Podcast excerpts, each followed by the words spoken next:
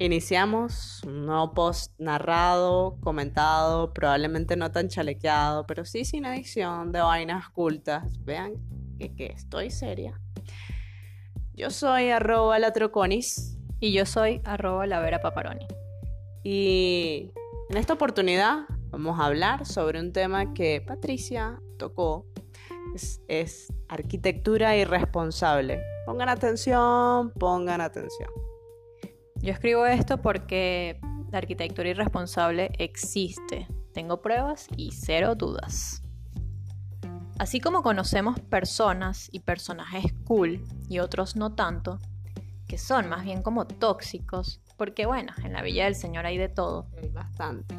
pues también hay edificaciones que nos hacen daño. Y hay muchas más. Anteriormente, como no se padecían tantas catástrofes ambientales, tipo aires contaminados, glaciares descongelados, altas temperaturas que nos afectaran nuestro entorno, no era materia fundamental enseñar la sustentabilidad como requisito para diseñar edificaciones, pues se asume que la arquitectura es bioclimática.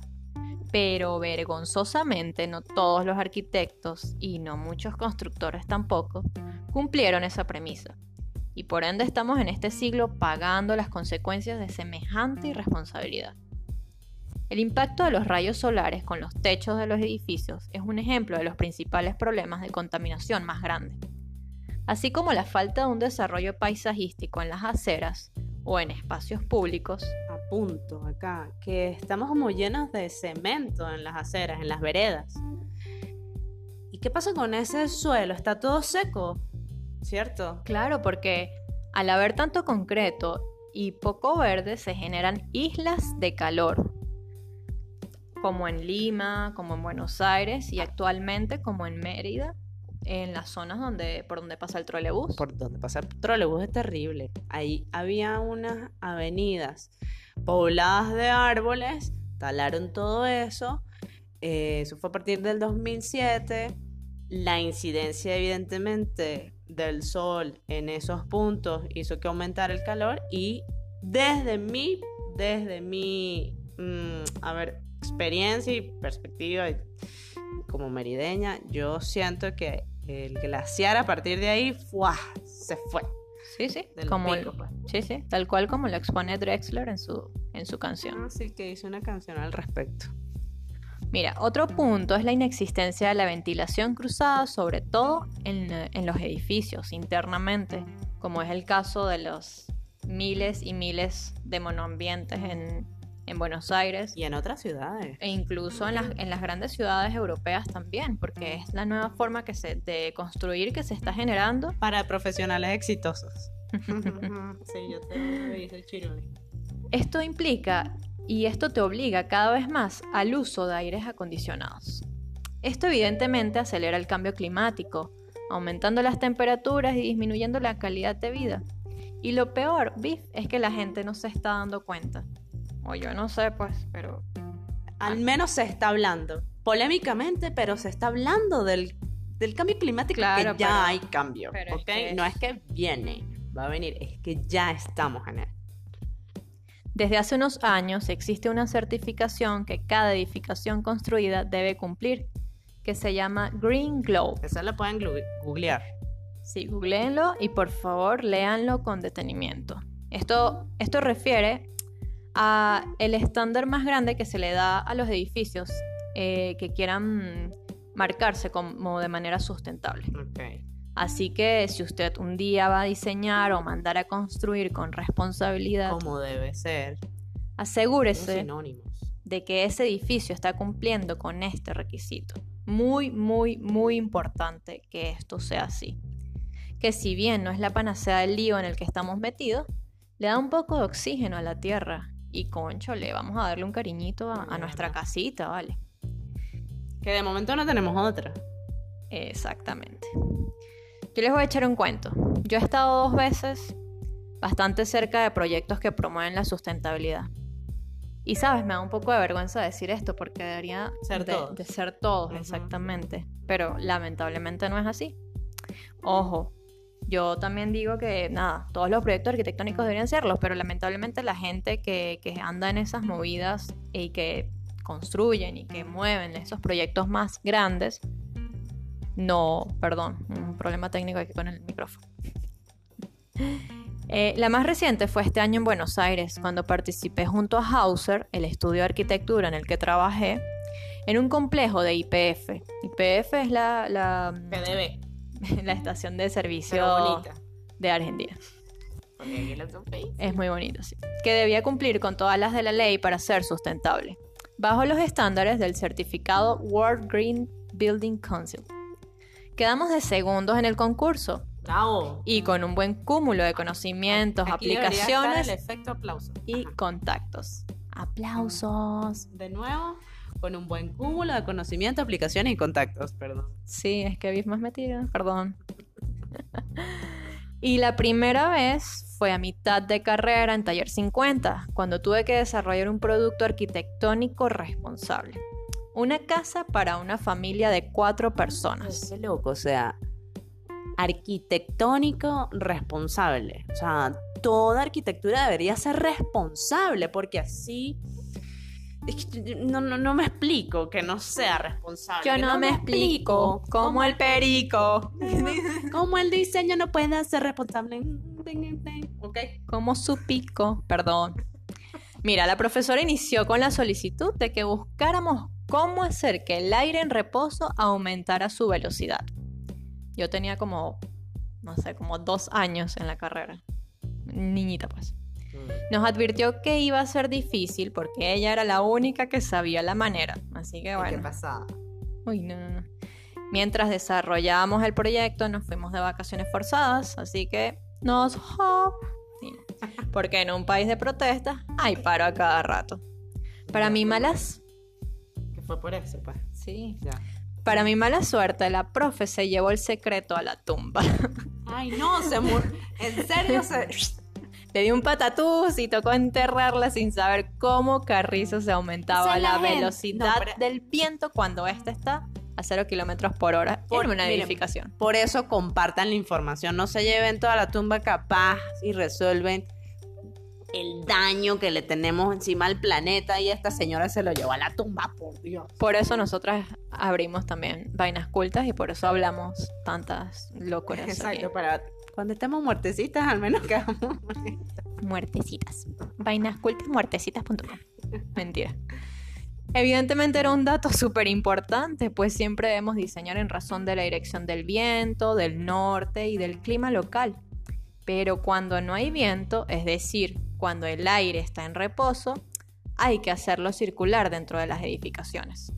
Así ayudaremos a regularizar las temperaturas internas, evitaremos humedad y espacio con aires viciados, o como yo los llamo, lugares tóxicos. Pasé horas y horas leyendo sobre el asunto, pero creo que nada me convence tanto como lo hubiera hecho aquel secreto no revelado. Así que, gente, si ustedes se lo saben o tienen algún dato al respecto, nos avisan, No, por bueno, favor. le avisan porque ella va a tener que hacer un artículo al respecto y obviamente una narración, porque así no nos vamos a quedar con esto. Yo no sé, tendrás que buscar un medium y hablar con la profe. Exactamente. Un, Mm. mi- un medium sostenible. La arquitectura irresponsable nos afecta física y emocionalmente, y a eso iba, que no es solamente eh, que le estamos haciendo daño a la tierra, sino que nos estamos haciendo daño a nosotros mismos. La falta de luz natural, la escasez de renovación de aire y la falta de vegetación son los primeros culpables de estados de ánimo y emociones negativas, de dolores físicos y de bajos rendimientos en la cotidianidad. Epa, esto es cierto. Miren, las dos veces que yo he vivido por fuera de Venezuela, eh, entusiasmadísima y emocionadísima, ¿y para qué? Pero, Y en ciudades bonitas. bellas, preciosas, Barcelona y Buenos Aires, eh, he vivido en, eh, en monoambientes. em, uno que no tenía luz natural, vale, y eso era detestable. Yo me sentía realmente deprimida. O sea, ay, no deprimida. Bueno, muy triste, pues. O sea, era, era difícil de llevar eso. Claro, porque es que somos matitas que necesitamos. Claro, además Luz que estás, estás acostumbrada a un tipo de edificación. A ver, que más arquitecto y evidentemente pues estoy sensibilizada con este asunto. Y, y luego en Buenos Aires el tema era que en el espacio no había ventilación cruzada y entonces con con el vecino maracucho abríamos las puertas para que circulara un poco y bueno, respirar. Imagínate, imagínate qué locura tener que abrir dos departamentos en los extremos del edificio para poder que circulara un Oye, poco de No aire. debe ser. Y el otro punto es que siendo andinas, el contacto con la naturaleza es sumamente eh, primordial. Eh, inclusive no lo concientizamos, pero cuando estamos en ciudades como tan atestadas de cemento, oye, un espacio verde es para nosotros como paz. Sí, sí, Y sí. para Luca. Para Luca era fundamental, porque en esos edificios no había espacio verde, jardín o lugares de, de, digamos, de convivencia. Eh, y él se aburría enormemente. y Evidentemente había que caminar una serie de cuadras para poder llegar a eso. Bueno, Sí, la falta de naturaleza nos... Luca es mi perro. Luca es el gerente de recreación. recreación de vainas cultas. Seguimos. El uso inadecuado de colores, texturas y materiales también son responsables de todos estos padecimientos. Así que mosca y muy, muy, muy pendiente con estos En la adolescencia puntos. uno pone unos colores muy locos. Exacto, y por eso uno también se vuelve loco, súper estridente. Imagínate que yo pinté mi cuarto de verde perico. Yo no me explico. ¿Cómo? Lo pinté como el perico. Señores, una cosa es arquitectura y otra es mercantilismo de la construcción. Y es que hay edificaciones que se han vuelto mera campaña política y capaz también ceros a la izquierda en cuentas bancarias, sin tener en cuenta en lo más mínimo el bienestar. Esas edificaciones son las irresponsables, las que nos están fregando. Bloques y ladrillos que sin tener la culpa terminan haciendo más daño por su mal uso que por su mera existencia. Losas, paredes y techos que son construidos tan solo porque, bueno, es lo más barato o porque, venga, que así cobramos más caro. Chicos, esta bellísima profesión que debe aportar felicidad y bienestar está siendo usada como un medio para aniquilar poco a poco nuestra calidad de vida, pues la han convertido en una de las más destructoras del medio ambiente. Esto es cierto. Y yo estoy capaz sonando muy dramática, pero es que Sí. es que es así, o sea, hay que hacer esta advertencia tiene que ser dura porque la gente, mm, o sea, no estamos haciendo mucho por ello. No se los estoy diciendo tampoco para que detesten la arquitectura ni para que nos vincule, para que detesten tampoco a los que nos vinculamos con este oficio, sino para salvarla y salvarnos, para que seamos más conscientes de lo que diseñamos y lo que mandamos a construir, para actuar enmarcados en los lineamientos de la sustentabilidad.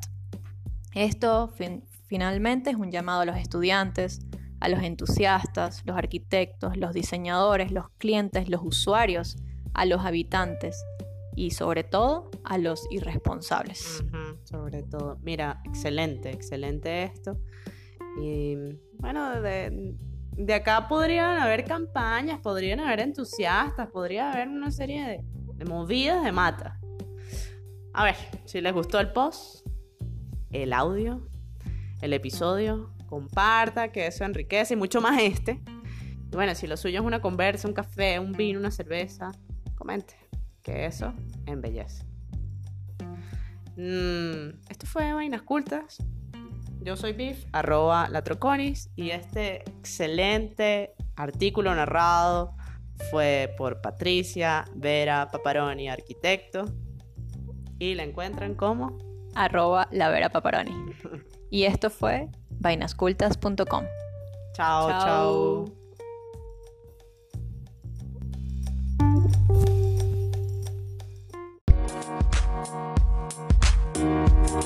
Thank you.